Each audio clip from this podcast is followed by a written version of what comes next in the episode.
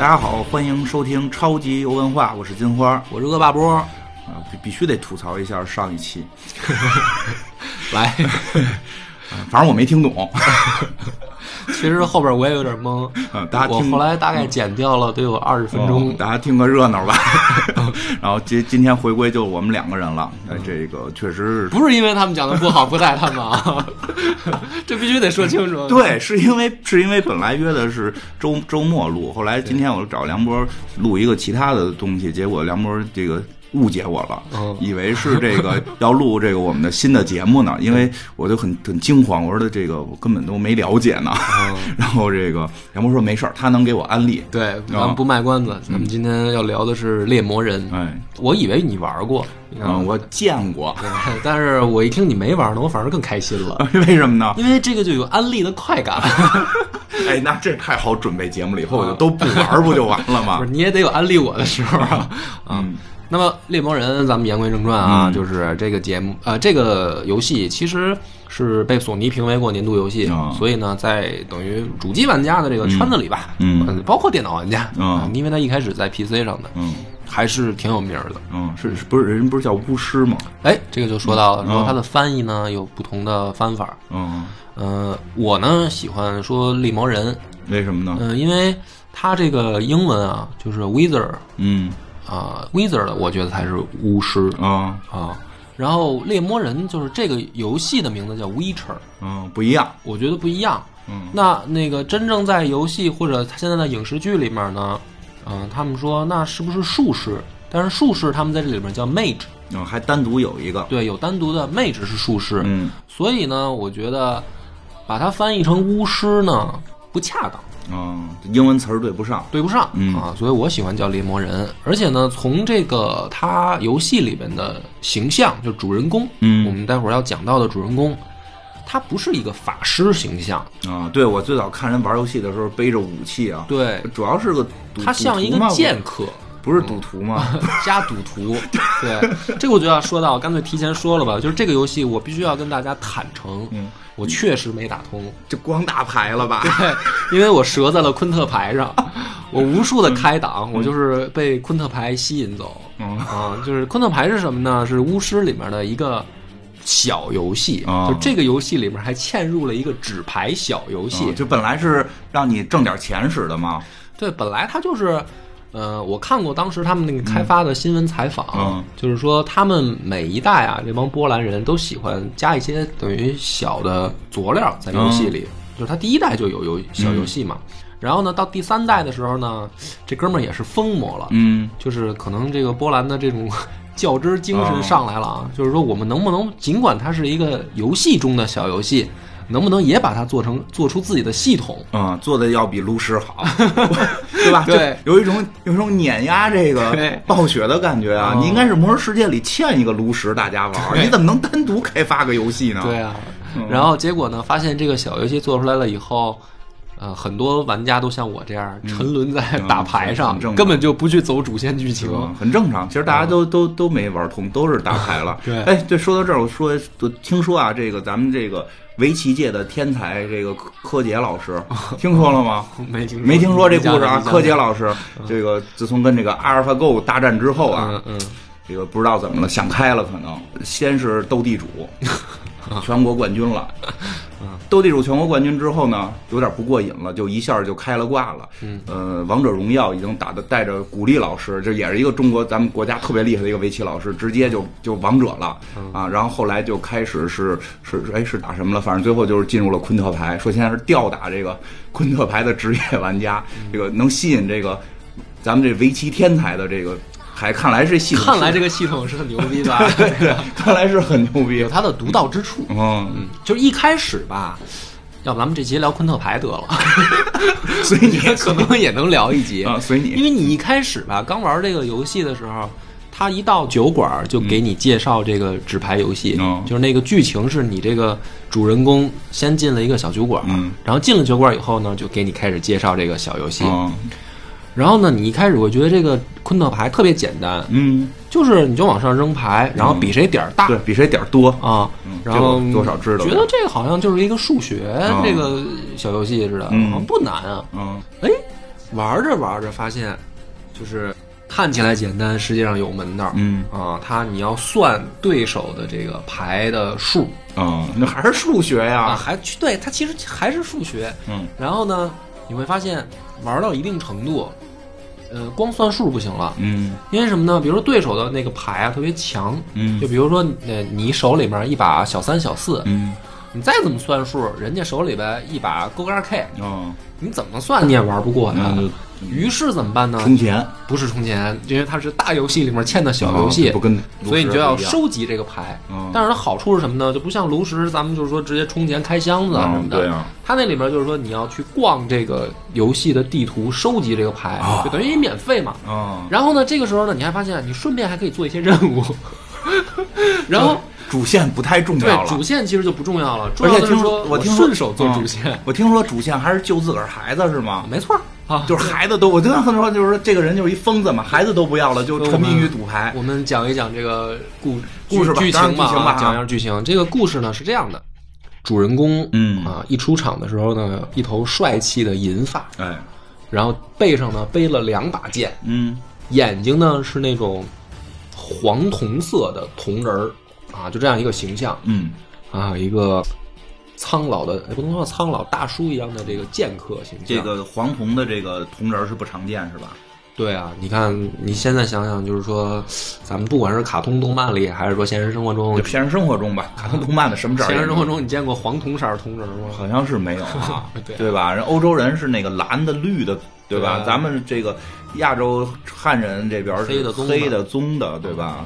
黄的。真是没有，其实黄色儿挺吓人的，有种猫的感觉。不是有波斯猫那个就是咱们有一位这个先贤嗯。是这色儿，谁谁呀？悟空啊，火眼金睛吗，金睛就是这色儿。对，有道理，有道理。啊。其实呢挺吓人的，嗯。啊，这外这剑客呢，就是他有一个使命，嗯他的使命呢是丢了闺女要找回来。嗯，这个是游戏一开始的时候给你的任务，给你的任务，嗯给你的线索。但是呢，这个游戏呢，因为我开始玩的时候已经是从第三代了，嗯前两代我也没玩你也没玩一样，因为前两代都在 PC 上，嗯我的那个显卡呢又带不动嗯啊，等到到主主机上的时候我才玩。所以呢，这个波兰人呢，的确有他们的这种不一般的尿性，嗯，就是对新手完全不友好。嗯，这游戏是给是波兰团队做的，嗯，波兰。不是一个太大的这种公司，不是。嗯。然后他最最让我不理解的就是这个找的闺女还不是这男的亲生的，嗯。而且这男的呢还非得找到她，特别重要。嗯，难怪这里去了，对这里面就少了一个动机，哦就是我为什么要找这个不是我亲不是亲生的也有感情，能不这么现实吗？不是，而且呢，他这个里面还暗示出了一条线索，嗯。就是说这个姑娘是自己要跑的，哦，就是这个姑娘有她的使命，她的使命是什么呢？一开始呢，就是呃。千呼万唤使不出来的那种感觉，就是他嗯不知道。告诉你。啊不知道。他就你知道他有使命，但是他的使命是什么，他不告诉你，嗯。他就非得到处跑，到处躲。嗯。这爹呢就到处追，到处找找这闺女，两个人的动机啊都不明确。嗯，这个游戏一上来的剧情差不多就是这个样子，听着是不怎么样的意思啊。魅力在哪儿呢？它的魅力就在于呢，没玩多久呢，这个男的的老婆或者说叫前女友就出现了。你这个关系很复杂呀啊老婆同时兼前女友，对，就是说白了就是娃他娘出现了，娃他娘是一美女，嗯，然后呢，说是这个丢的这女孩的亲娘吗？对啊，就他们俩是两口子，但是也不是亲生的，哦，也不是亲生的，就这个女孩是他们俩收养的，啊收养的，然后丢了。娃他娘呢也在找孩子，嗯，一块儿找这两，口子还平常还不老见面儿，嗯，然后一见面呢就激情啪啪啪。你说这个剧情好不好？这是一个成人向游戏，我瞬间就被这个游戏吸引住了。还是年轻啊，CG 动画做的非常棒，哦哎呀，那个小场景就嗯跟那个看成人网站没啥区别了。我的天哪！然后呢？然后这就我就要吐槽，就是这个为什么我特别喜欢这个游戏，但是我们之前咱们讲了这么多集，我不讲呢，嗯，就是因为确实我他妈没看懂剧情，哦，你知道吧？就是我就是被这些我没玩儿，你没看懂剧情，就是好意思录节别急别急，别急，就是说一开始呢，我是被这个打牌、酒馆打牌和娃他娘的哦这个美好的肉体吸引了，然后我特别喜欢。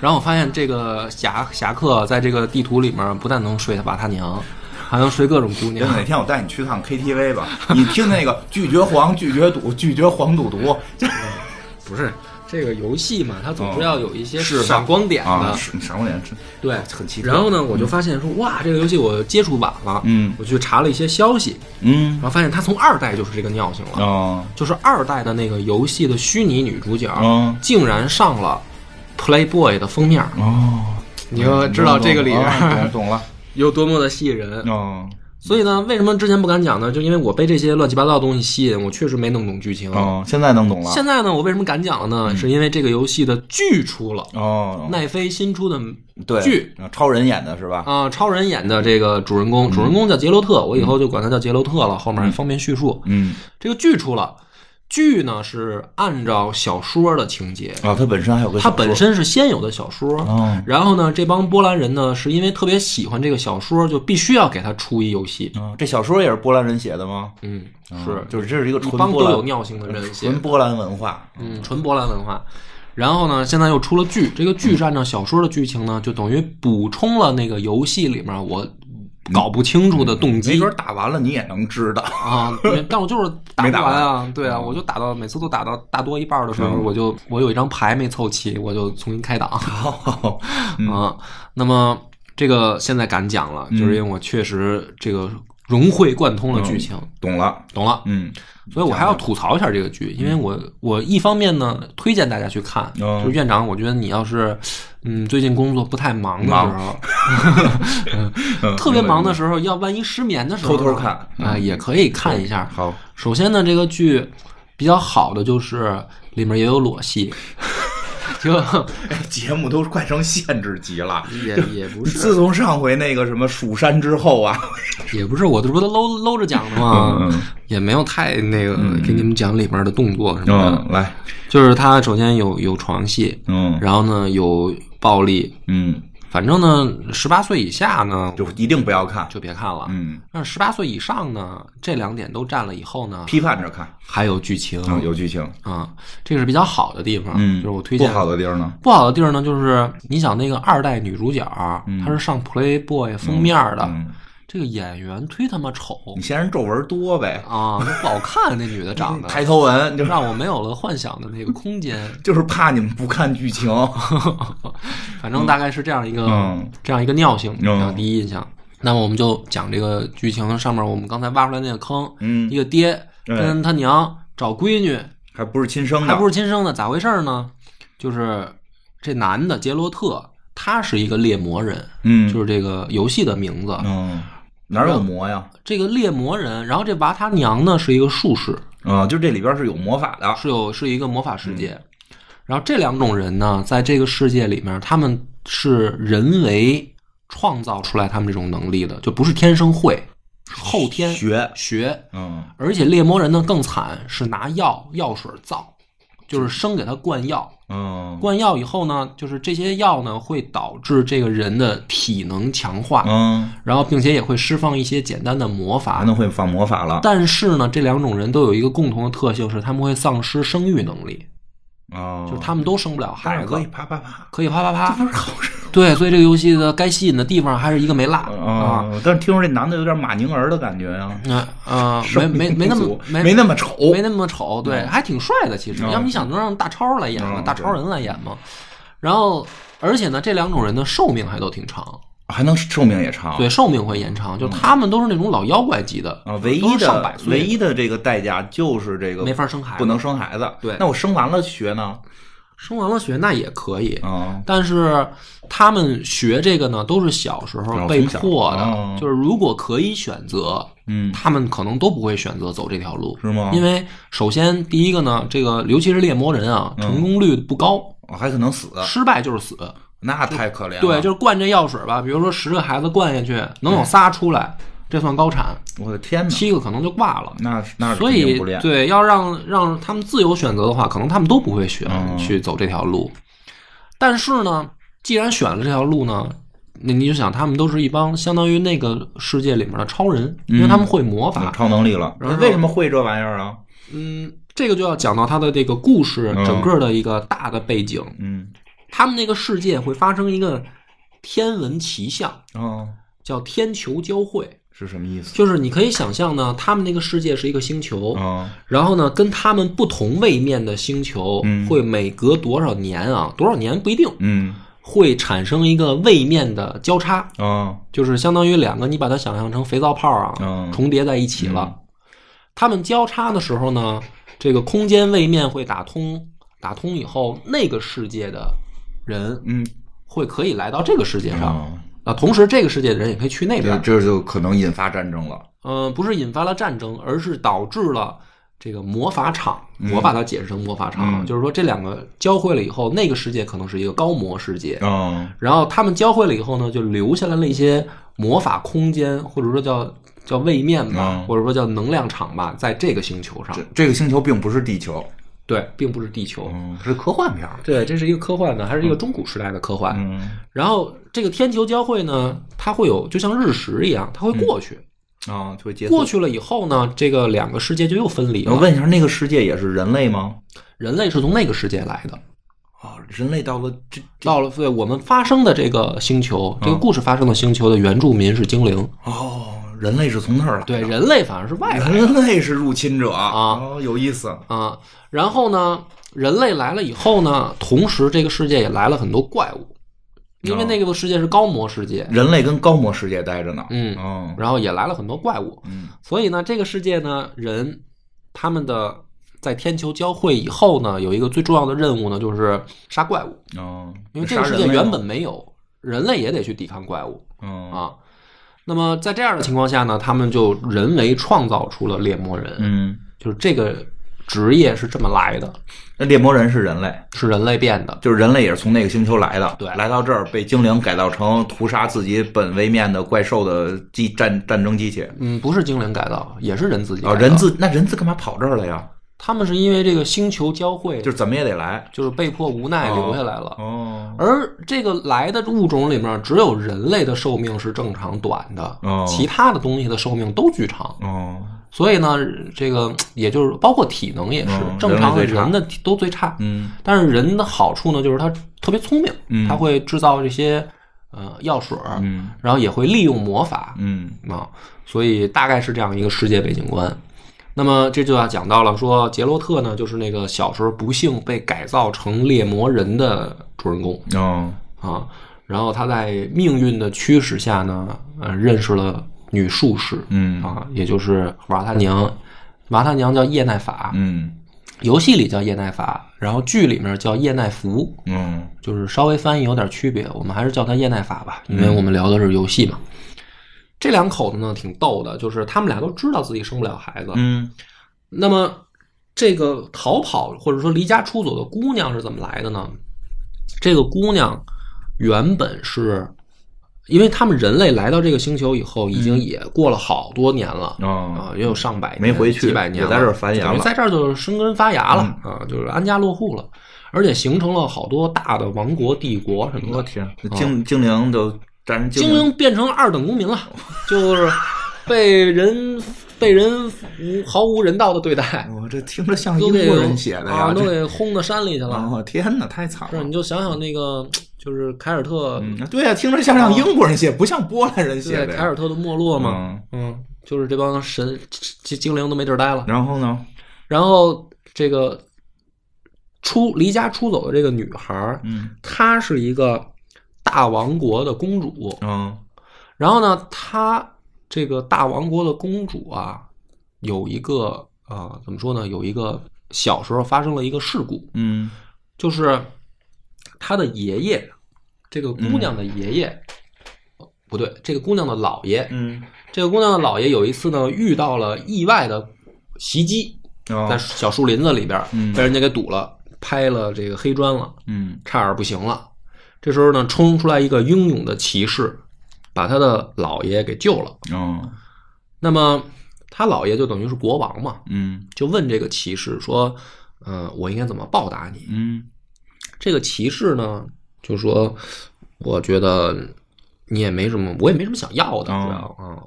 其实这个骑士也是一个大的帝国的王子，哦只不过呢，最近家里出事儿了，哦啊，这个出来逃难，哦所以呢，对于这个功名利禄，可能也是看开了吧，就跟这个娃他姥爷就说说，呃，我们遵守意外律吧。嗯，就这个世界呢他们有一个意外律，就是你也不知道该要什么的时候呢，你就跟他要说，我们来走意外律。嗯那么意外律就是说，这个人回到家以后，第一件知道的事儿，嗯。就是他原本不知道，嗯。但是回到家以后新知道的事儿嗯。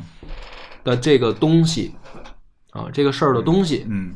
就是作为报答对方的报酬。嗯，这这个这个还真是好多这种故事里都有这个桥段。比。如说啊，比如说回家发现，哎，我们家这猪下崽儿了、嗯啊，是吧？这头小猪崽儿，嗯，就是意外率该回报给对方的东西。啊，就听看神要赐什么了，就是对啊，比如说这个回家发现，哎，我儿子造一飞机，嗯啊，本来要去这个呃卖钱的，嗯那不行不行，你得给人家作为报酬。嗯所以呢，娃他姥爷呢回家以后就发现，这个孩儿他姥姥给他生了闺女了。嗯那么按照意外率，就是说这个是作为报答人家嗯的怎么说呢礼物。嗯，就是女孩给人家了。女孩呢将来得给人当媳妇儿。嗯那么意外率是必须要在那个世界是必须要遵守的，因为他们相信这个是命运的牵引。嗯如果你不遵守，你就会遭到命运的惩罚。哦最严重的情况下，可能家破人亡、尸骨无存、挫骨扬灰、嗯神魂贬到九幽之外，让你不得好死嗯，不能超生了。啊！就是你必须要遵守意外率。嗯于是呢，这个孩儿，因为你想孩儿他姥爷跟姥姥吧都是这个王族，嗯所以他姥爷呢倒无所谓，可是呢没多久就死了。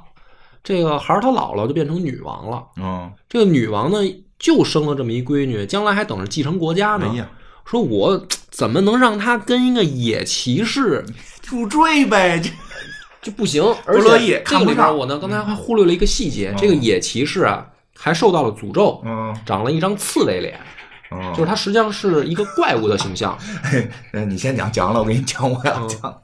然后呢，这个孩儿他姥姥知道这件事儿了以后呢，就是千百个不愿意，嗯千百个不从，嗯就藏着这个闺女。嗯结果呢，等到这个闺女成年的那一天，娃他姥姥呢就举行了一个盛大的招亲嗯啊，各国的王子都来到城堡，嗯献上自己的这个祝福以及这个呃，就是是邀请，嗯就是希望这个美丽的公主将来能够嫁给自己，这样就得就可以顺手得到一个王国。啊，娃他姥来了吗？对，这个时候就是刺猬赶到现场。啊，那肯定得来呀。刺猬说：“这当年那个你老公许给我意外率的这个礼物嘛。嗯然后呢，这个时候，娃他姥姥就叫出来了这个一大帮武士，嗯。其中就包括我们的主角杰洛特，啊。请他们来干嘛呢？就是这姥姥想啊，万一这刺猬骑士来了，嗯。实在不行就耍混，打死他。对，就当场砍死，嗯。这不就完了吗？啊，咱有钱有势，咱怕什么呀？结果没想到呢，这个杰洛特呢，就是说，首先我也是应该遵守意外率的，啊，对啊，是一个有正义感的猎魔人。啊，意外率是大家都应该遵守的，嗯所以杰洛特当场呢就反水了，这个爱赌博的人都是愿赌服输的。啊，就反水了。反水了，但是呢，也是人这个寡不敌众啊，好多人，有人虽然支持意外率，但是毕竟这个国家的一一国之君说要干掉的人，嗯好多卫士都冲出来了。结果没想到，就在这个大家被逼到穷途末路的时候，这个姑娘，嗯，这公主对，你问问人家的选择啊呀。，一声怒吼，嗯然后发出了这个冲击波。嗯，会有魔法。原来她是一个有魔法的嗯少女，她的这个魔法就跟我们刚才之前就有区别。我们嗯刚才不是说过吗？就是那些魔练啊法都是人得练嘛。嗯这个公主她意外就是她是天生就会，Elsa 呗。啊，她不用练。嗯，对，那么他为什么不用练呢？原来就是他是上古血脉传承。等会儿等会儿，那这个谁出了轨？呃，就是娃他姥姥是属于那个没有遗传好，哦就是断代大遗传。看过《幽白》没有？哦，懂了懂了懂了。对对对对对，就是这个意思。嗯所以呢，大家就都震惊了，就发现、哇塞，原来这个公主不但这个美貌啊，嗯而且这个白富美，还会魔法还会魔法，哇塞，太厉害了！但是这个公主呢，她已经爱上了刺猬骑士，这就这个就是命运的牵引。哦。就如果你不遵守命运的话，就会爆发悲剧。嗯，所以那她是真爱上了，还是怕有悲剧啊？真爱这个公主是真爱上刺猬骑士了，于是这个大家在公主的这个魔法的威慑下，大家都不敢上前自辟了准备结婚了。啊。两个人呢就顺利的当众拥吻在一起。那那这刺猬也没变好吗？也没变刺猬呢，诅咒就解除了这就解除了啊，哎就是变成了一个小帅哥。然后按理说呢，这个时候，呃，故事应该就迎来了圆满的大结局，啊对呀对吧？但是呢，这个时候，这个切尔登刺猬王子嗯就问这个猎魔人，因为这个猎魔人是带头反对啊这个孩儿他姥姥的，嗯就是他保护他嘛。嗯因为他当时要不是替他挡着一剑，可能刺猬骑士就被人砍死了。嗯于是呢，刺猬骑士就说：“我拿什么报答你嗯，？”猎魔人呢，因为你想再赌一下吧。对猎魔人呢，就是 你想他就是活得长，哦还不能生孩子，嗯然后实际上他天天的工作就是到处打怪，嗯，实际上是也是有点无聊了。对看看破红尘的那种，嗯嗯嗯看开了，就没有什么东西能打动他了。嗯他说：“那我也请你遵守意外律吧。嗯，然后这个时候呢，这个公主开始呕吐，然后其实亲了一个嘴儿就怀呃，上了。这个就是剧情嘛，就是说其实不是说这个一见钟情突然看上，嗯。其实早就跟七位刺猬骑士有过约会，两个人已经好了一年了。哎呀，啊，你看这个老外 也有这些破鞋的事儿，然后这个就突然就发现说，哇塞，这就是他答应了意外率以后的意外吧。意外嘛。嗯。所以说这个孩子将来得归这个猎魔人杰洛特。嗯孩儿他姥姥就疯了，就是说我他妈生一闺女就跟这不明不白的野汉子，现在呢这好不容易有外孙女了，又这比上一还怪。嗯，这这老妖精啊。对，这上一你说我这女婿解除了诅咒，好歹也是一正常小伙子，啊这就不是诅咒，他压根儿就是被改造的这个人，主要生不了了。根本就生不了啊。然后呢，这个杰洛特就说：“说我也没有那个夺走你这个嗯外孙女的愿望，嗯但是呢，我也知道意外率是遵守的，嗯所以呢，我会一辈子都保护这个孩子。嗯如果他将来有危险，嗯啊，我会挺身而出。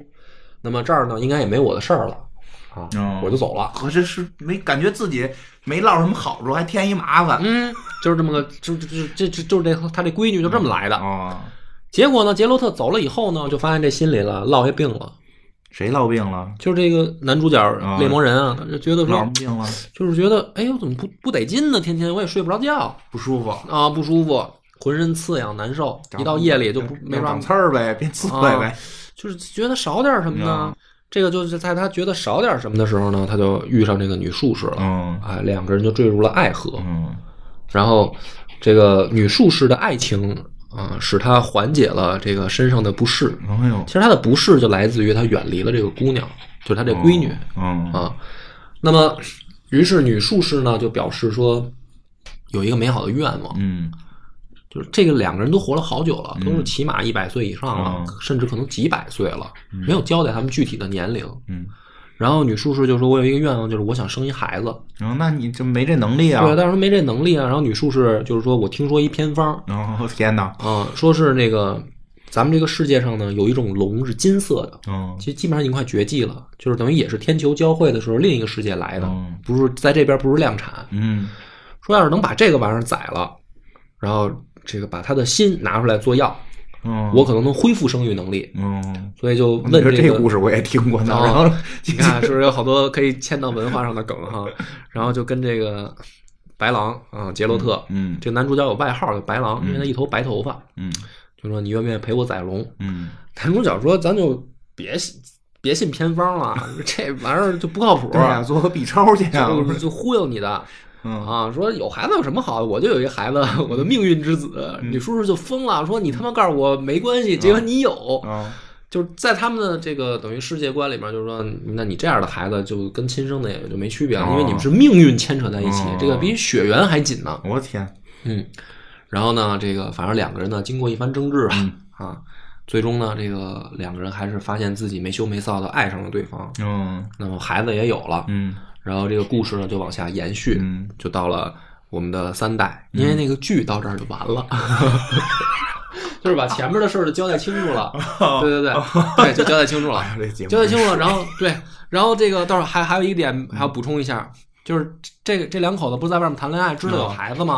啊啊，别人的孩子，然后他们俩不就在离这个姑娘很远的地方，在外面游山玩水吗？啊然后那个王国嗯就他妈让人给灭了，哦，就是他遵守了意外率，让人灭了。没遵守啊，没把孩子给这个男的带走啊，哦，明白吧？哦就是然后这个那男的不是自己没要吗？就是不行，啊，就不管是谁同意不同意，我真对，他们你就是你们得在一块儿，在一起。咱们就不要玩这种什么一百率这种破玩意儿了，两边都捞不着好所以我就觉得这个游戏特别像这个，就是你看波兰人的文化跟我们哦不一样，就是一个赛一个的作，你知道吧？你就往后听吧，这里边的人，哇天，就是一个个都是大作嗯作妖能手。然后这不就是因为这孩子不给他这男的带，结果这国家就灭亡了，嗯这就是命运的牵引。然后这孩儿他姥姥呢，临死前也想清楚了，自己错了，自己错了，嗯就跟这姑娘就说，就说你找你命运里面的爹嗯，啊，就找那个白狼去吧。这刺猬也完了，呃，刺猬已经也不知道去哪儿了，嗯就是刺猬跟这个玩他娘早就不知道上哪儿去了。嗯然后呢，这个故事呢就来到了我们的这个三代游戏里了啊，，一代、二代我们就不讲了。嗯，三代呢，直接就是这个上来以后就发现这个娃丢了，已经长大成人了，然后丢了。那见着过吗？见着过，小时候呢，他们这个找着他，他找就是他那个国家灭亡以后，这孩子最后还是回到了这个白狼的身边。嗯，原因呢也特别简单，就是因为命运的牵引啊，特别好解释。就我觉得这种剧本很好写，太好写了，太好写了，真的 特别棒。命运的牵引。嗯，就是我就哎，我也是，我发现如果要是可以这么写也能火的话，我那小说真的他妈的，你都是想太多，人家是里边内在的其他文化的，而且你看这个之前故事之前不在于这点小设置上，这么写，他竟然还写出了史诗感，有一啊点，你对发现没有呀是啊你你品，你细品，是有没有啊，史诗感？人不用在乎这些细节，人那会儿可能写这小说也没有太多人会挑错，说你这个不合理啊什么的，不用嗯不用，人后是不是后边故事好啊？对，后面后面故事就是这个孩子呢，嗯他是上古血脉的哦唯一传承，嗯然后呢，就是出现了一个恐怖的预言，嗯。这个预言就是说这个世界呢有一天会迎来毁灭，嗯，而这个毁灭呢，并非这个什么自然灾害，嗯而是在下一次的这个天球交汇之前，嗯会有这个大战怪物啊怪物来清洗这个世界，为这个世界带来无尽的冰霜。啊，就是那个天球交汇的时候来，之前之前就来，那哪儿来呀？就是这帮人可能是本身就遗留在这个大陆上，哦他们是谁不知道，冬这是一个预言，对，就是这个等于大灾之前必必有天启四骑士出现嘛，嘛，啊，就差不多。你看这个是不是很像基督教文化？嗯然后，于是呢，说唯一能够对抗这个灾难的，嗯就是这个末日到来之前的这一场浩劫的，就是上古血脉传承的人，就是小姑娘哎，呗，就是小姑娘，其实就是她很重要。嗯压力很大，嗯，所以呢，白狼就很清晰的有一个预感嗯啊，通过这个第六感，他知道孩子有危险，嗯啊，我必须要保护他。嗯，于是我们第三代的游戏就是在这样的情况下开始了。找他去了，所以你知道当时谁他妈会知道前面发生的这些狗屁事儿啊是？不是前两代演的呀？前两代没有啊，问题就是，问题就是没有啊啊，它是小说里写的。嗯。问题是，你说作为一个正常的这个游戏玩家，谁会之前看过一个波兰小说呢？人就是打着打着到后边交代，谁让你这是打牌来的？啊，嗯。但是问题就是，我从这个当时开始以后，我就沉迷于赌博，我就没有心情再去了解了。但是呢，这个剧情还是很有意思的，就是后来呢？白狼呢，就是追踪这个女孩的脚步。嗯。啊，因为这个女孩呢，她有一个特殊功能，就是她不是有魔法吗？嗯她的魔法还有一个可以召唤传送门，嗯就是她能够瞬移，哦像《哈利波特》里边的那个嗯瞬间移动。嗯，明白啊。所以呢，这个女孩在这个地图上留下了好多的线索，就是其实是不合理的。就是大家你说，比如我们从北京到上海吧，嗯，那你肯定是先在北京，再在上海，对吧？对啊，但是因为这女孩有特殊能力啊，嗯，她能传，她可以传送，嗯。就是你也搞不清楚她是先在北京还是先在上海。嗯，而且呢，在那个当时的任务里面，等于还有三个地儿同时出现了这个女孩的踪迹。耶稣了，啊。那么白狼呢就很苦恼啊，嗯。就说那等于作为一个虽然有点超能力的我来说，我就只能一个一个这个地方去踩点儿，我去看它到底在哪儿。对，就是看它到底在哪儿。然后呢，这个时候我这就是三张大地图啊，嗯我他妈悲剧的绕了这个地图好几圈，打了打了无数局牌以后，发现这这个女孩三个地方都不在。那肯定的呀，我去！我说他妈的这个游戏这肯定得有第四张地图让你打呀。啊，什么不那个打人王了，开始 就是到这儿差不多了。嗯然后呢，这个时候我就开始耐心的，就是因为你想，我第一次玩三代的时候，我梳理到这儿，我还不知道因为什么呢？睡了无数的姑娘，打了无数局牌，你就是没好好看剧情，就是打牌跟睡姑娘了。然后我不知道发生了什么，反正也找不着这姑娘。嗯，然后我一想说这怎么办啊？就是说那实在不行，我好好品一下剧情吧。啊，对呀、好好看看，查查资料。对啊，我就重新开档了，啊我就从头啊，因为前面就 前面我就是为了到处收集牌，顺百便做任务，一下不好吗？顺便做任务，我就没仔细看。后来重新开档以后，然后我就发现这个游戏真的不是人造的，怎么了？就是和它竟然出了 DLC，啊、然后 DLC 出的时候告诉你说，其实上一个那个结局，就算你打通了，也不是真正的结局，到后面还会发生，因为这男的呢他没有没有完啊。啊，对呀、然后他能一直第一个活着呀对啊，第一个 DLC 出完了以后，又出了第二个 DLC，、嗯，现在游戏都这样。然后我就把这张盘放回了我的书架。那那这故事后来知道是怎么回事了吗？故事呢，后来因为涉及剧透啊，如果说大家，其实我刚才已经把那个影视剧的那个都透完了，透透的差不多了。电视剧比比不是但是也没关系，因为那个里面影视剧啊，它不是完全就讲这个事儿，啊它还有好多其他的故事融合在一起。嗯有其他的妖魔鬼怪。对，它还有就是它每每每两集，平均每两集是一个原本小说里面的一大章，哦，所以就是说它还是很精彩的。我只不过透了主线，嗯还有很多乱七八糟的支线，嗯其实是可以值得一看的。虽然你可能看了也看不懂，嗯啊，那你再讲一个支线我听听。讲一支线，好讲一支线我听听，我听听这些故事，我是不是不用看这片儿了？再透一个啊，再透一个啊。他说白狼啊，嗯先来到了一个王国，嗯他是属于那种走哪儿算哪儿，嗯因为什么呢？你别看他厉害，嗯他被人瞧不起。嗯，为什么瞧不起呢？因为对于正常人来说，他是个怪物，啊对，这他是个异类嗯啊，他已经不是人了无后嘛，他啊，因为你能力强，然后你还不死，老弄不死你，嗯然后你还生不了孩子，所以你已经不算人了，就是在人的眼里。但是在那帮非人生物，比如说精灵、嗯，矮人的眼里，你也不是我们的同类，那肯定因为你是人变来的另一个星球来的呀啊嗯。而且呢，你是等于靠这个打打杀杀换钱活、嗯过日子，所以呢，就是没有人待见猎魔人。嗯你别看他厉害啊，他走到哪儿别人都反而讨厌他，嗯就是这么一个意思。嗯所以这哥们儿呢，就是说好听一点，到叫到处行侠仗义；嗯说不好听一点呢，就是到处流浪。哦所以这个故事的开始呢，说他流浪到了一个王国，这个王国呢叫泰摩利亚王国。嗯呃，国王叫什么佛瑞什么泰斯坦还是什么，反正大家不不重要，不重要啊。你就我可以把它想象成这个张三国王吧。嗯然后到这儿以后呢，这个猎魔人他第一个找的活儿就是说到附近的酒馆打听，说你们这儿闹不闹妖？啊闹妖呢，我就好宰，宰完了我好领赏。嗯他是这样一个节奏。嗯然后呢，这个打听消息以后发现说来巧了，哎，我们这儿闹妖，有哎有一大妖，而且嗯这妖老厉害了，嗯杀了好几个这个赏金猎手了。嗯然后呢，没人弄得了嗯，就也像他这样的也能被打死。啊。对，而且之前来过一个猎魔人了，啊也被打死了嗯，这位法师不知道怎么办。啊。这个杰洛特一听说别的，你说那个找死的啊，我我也能理解，嗯该死。我的这个等于同同行啊，不应该这么弱呀，对呀，就是说我们这都是经过特殊训练的、嗯百里挑一的好手。于是呢，他就细问，嗯就是说从这个呃街头坊间传言、嗯问到了一些这个呃宫廷的这个高层人士，嗯就他们这儿也有术士，啊有一女术士就是二代的女主角，嗯正好在这个这个国家当顾问。嗯他们术士有一联盟，嗯每一个术士都会派到一个特殊国家当顾问，哦这是术士联盟干的活儿就认识这个女主角了。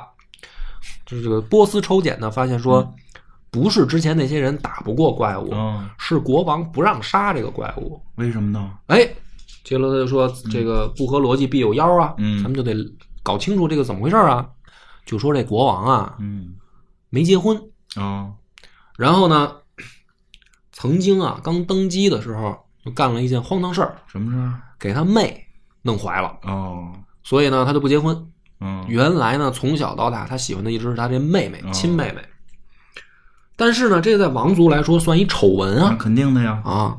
是难道是命运把他们牵扯在哎一起吗？呀，就又来了。对，我真觉得在他们那个世界，不管怎么样，最后喊这句就可以了。对，大家都以为是这样，结果发现呢不是，啊。因为他妹妹生下了孩子以后，大家发现这个孩子是一个怪物，啊，就是现在闹得欢的这只大妖巨人、啊，不是，它是怪兽。是一只吸血妖鸟。妖鸟。啊。嗯然后呢，大家说那这个明显就是并不受到命运的祝福，嗯。要不怎么能生出个怪物呢？嗯。于是呢，这个国王呢也很伤心。啊，就是这个孩子生下来啊，就是虽然他是怪物的样子，嗯但是呢，国王以为他死了，嗯是一个死婴，嗯就跟他这个妹妹一起埋到了这个王宫地下的墓室里，嗯就是那种石头棺材。嗯然后就哎呀，这个国王也很悲伤。嗯结果没想到大家都误会了，其实这个孩子没有死，这个怪物在棺材里长大了。哦家伙，长大了以后呢，等到这个能出来觅食的这个年龄了嘛，然后他就到处出来杀人、嗯啊。据这个小说和这个影视剧里拍说，每年能宰五十个。嗯。啊，就是出来就吃人。吃人，吃人的时候呢，这个国王呢就本着说为民除害的角度说，那我得把这个妖怪除掉。对啊，但是没想到这个时候呢，来了一个人说说这个你的孩子只是受到了诅咒，嗯如果有人能解开这个诅咒的话，嗯。她还是会变回成一个美丽、漂亮、善良的公主，嗯，女孩儿还是。还是个女孩儿。对。于是呢，这个国王就动心了，嗯就是说，如果真是这样的话，怎么才能解除诅咒？嗯然后呢，这个神神叨叨这神棍就说啊，说如果有谁能够在这个地下墓穴里跟他待一晚上，嗯，还没死，还活着就行，还活着，你女儿的这个诅咒就能解除。嗯然后呢，所以实际上前面那些高手来了，他们不是为了杀他，嗯，是为了解除诅咒啊。结果没有人能扛过一晚上，你就想想这个杀伤力吧，哦反正也是，哎，国王也是拼了。嗯。国王出了这个三千大金币，嗯就是高额悬赏。这个时候就不但有一些能能人啊，嗯，连普通的有一些老百姓也都得来试试，啊、就说我操，万一这个我要是成功了呢？嗯。啊，那我不就不但解除了诅咒，迎娶了公主，啊走上了人生巅峰？对呀，这得豁出去，我搁我我也去试试，所以呢，这个事儿就在当地呢变成了一个悬案嗯啊，就没人能解决，嗯因为这个这个怪物，这个吸血妖鸟其实根本就没有人性，嗯它就是为了杀人啊。那么杰洛特来到这儿以后呢，就面临这么一个抉择，嗯就是我怎么办呢？嗯因为这个时候呢，因为怪物它每年杀人，所以有一些这个老百姓啊自发组织起来，出了一千金币，嗯说谁要是能进去宰了他，可以来领我们这个钱。哦，就是你跟国王的那个命令，你说嗯那个大王不小心弄不小心给弄死了，不小心弄死了，啊三千三千块钱我不领了，行不行就？来我这儿领这一千，啊，他们是为了说难度降低了嘛？这就是难度降低，但是就是说把这妖怪除了呀，要不这人心惶惶的，谁他妈敢在这附近住啊？嗯就没法好好干活了。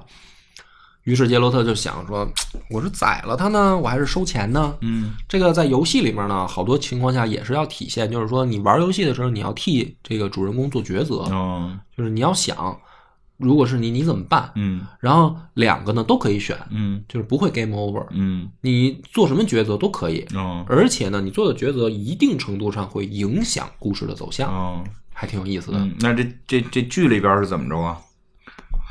剧里面呢，这国王呢就撂了，嗯。他一开始呢还不跟杰洛特说实话，嗯。就是说我这个不是我闺女嗯。啊，就是怪物，但是你不许杀他。杰洛特说你扯淡、嗯。啊，那我就宰了他了啊。嗯。国王说不行，嗯，就说了，就说了，就承认了自己的丑事儿。嗯。然后杰洛特呢就选择进去跟这个吸血女妖在墓墓室里面大战了一晚上，嗯，然后真的让他扛到了第二天日出，就真打了一晚上啊，真打了一晚上，哦火火砍了一晚上，哦两个人对着打，嗯。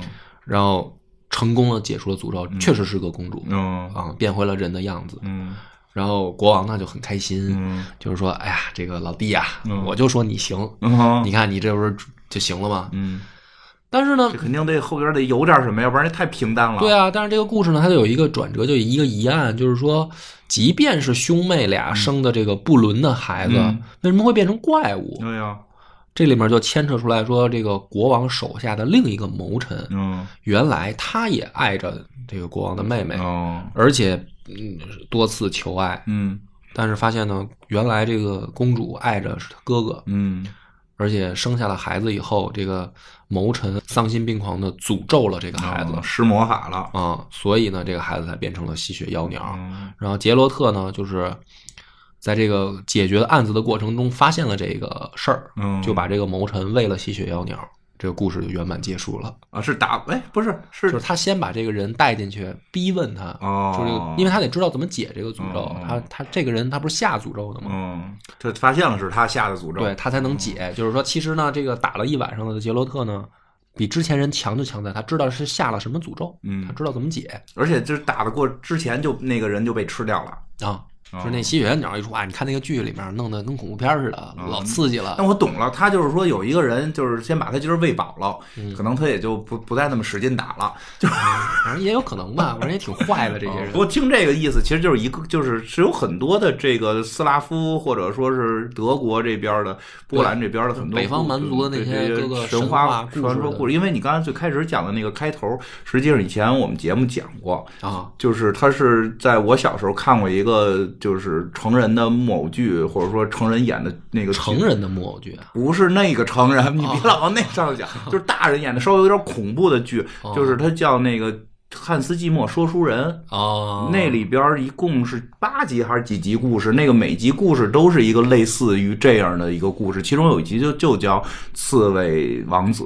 啊，对对对，它有原型。故事是对对，故事一样，就也是他是一个被诅咒的一个人，然后是一个刺猬，然后去救了国王，然后他那个嗯、也是类似于这种，就是说他那意外率是指你回家之后第一个碰到你的东西，嗯，就是然后那国王是觉得是他们家狗，但没想到他的女儿已经长大了，跑得比狗快。哎，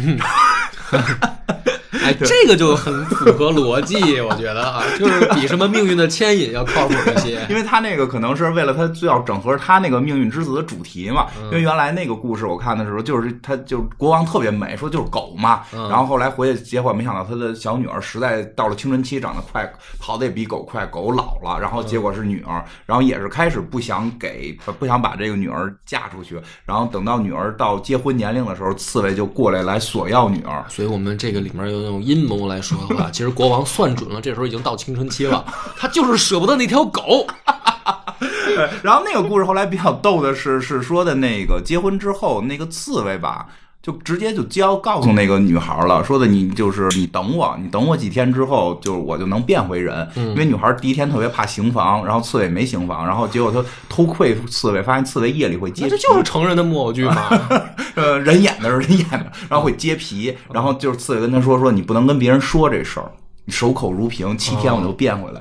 结果呢，就她的姐妹们老讥笑她，然后就她就憋不住了，就这姐妹老说这俩刺猬你什么姿势对吧？然后后来就憋不住了，就教了，就说了，说我爷们儿特别帅，然后是一王子，以后能变回来。结果刺猬就等于没成功，就他妈就逃跑了。然后女儿这女孩发现自己说错话了，然后重新去找刺猬。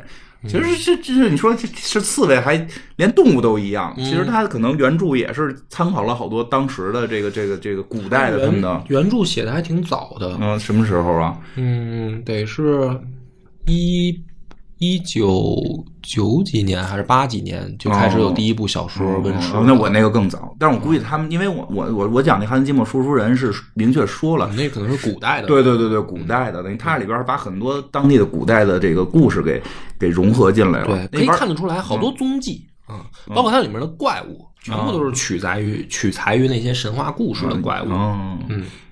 所以呢，这个整个这个游戏，嗯、包括我们刚才讲到的它的影视剧的这个剧情，其实就是小说的剧情，其实在这个欧美嗯还挺流行的。啊，这是肯定的。就是他们可能有那种就是文化代入感，哎比比咱们中国人强一些。嗯，对对，就是就是这个故事对他们来讲会更容易接受，嗯，对吧？咱们咱们听起来，反正我呢就是觉得嗯有点牵强，嗯，因为就是他们里边的这个，包括游戏里面也是，所有的人吧都是特别拧巴的那种状态，嗯特别拧巴。就是比如说，要是咱们中国人，嗯中国人可能就是那种这个认命，你知道吧？哦比如说那个，嗯，你比如说我要是猎魔人。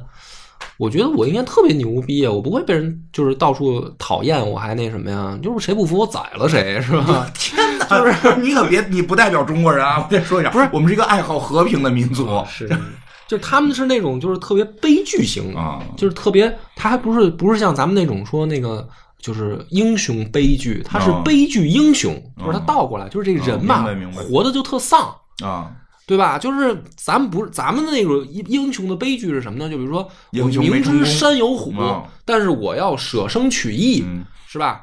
我要成就我的这个人生追求。郭靖啊啊，大侠的这种嗯乔峰啊，嗯是吧？我宁死我也要这个但我活着的时候，我阻止两国开战。啊，我活着的时候，我我是这个大侠，有这种感觉，对就就不会那么那个是个什么别人老嘲笑你的这种角色。对啊，你说谁会嘲笑这个乔峰、郭靖啊嗯，？对你这听这个这个这个猎魔人，感觉就是长得帅的有坦之呗。对，就是欧洲吧，他们的那种那个戏剧型人物嗯啊，他有那种丧劲儿，他就是我他妈被命运玩弄的已经不行了。嗯，这可能跟他们这个莎士比亚有关吧？啊，你就像他们神话里边吧，就是那些什么那个什么俄狄浦斯啊，什么那个推石头那个叫什么来着？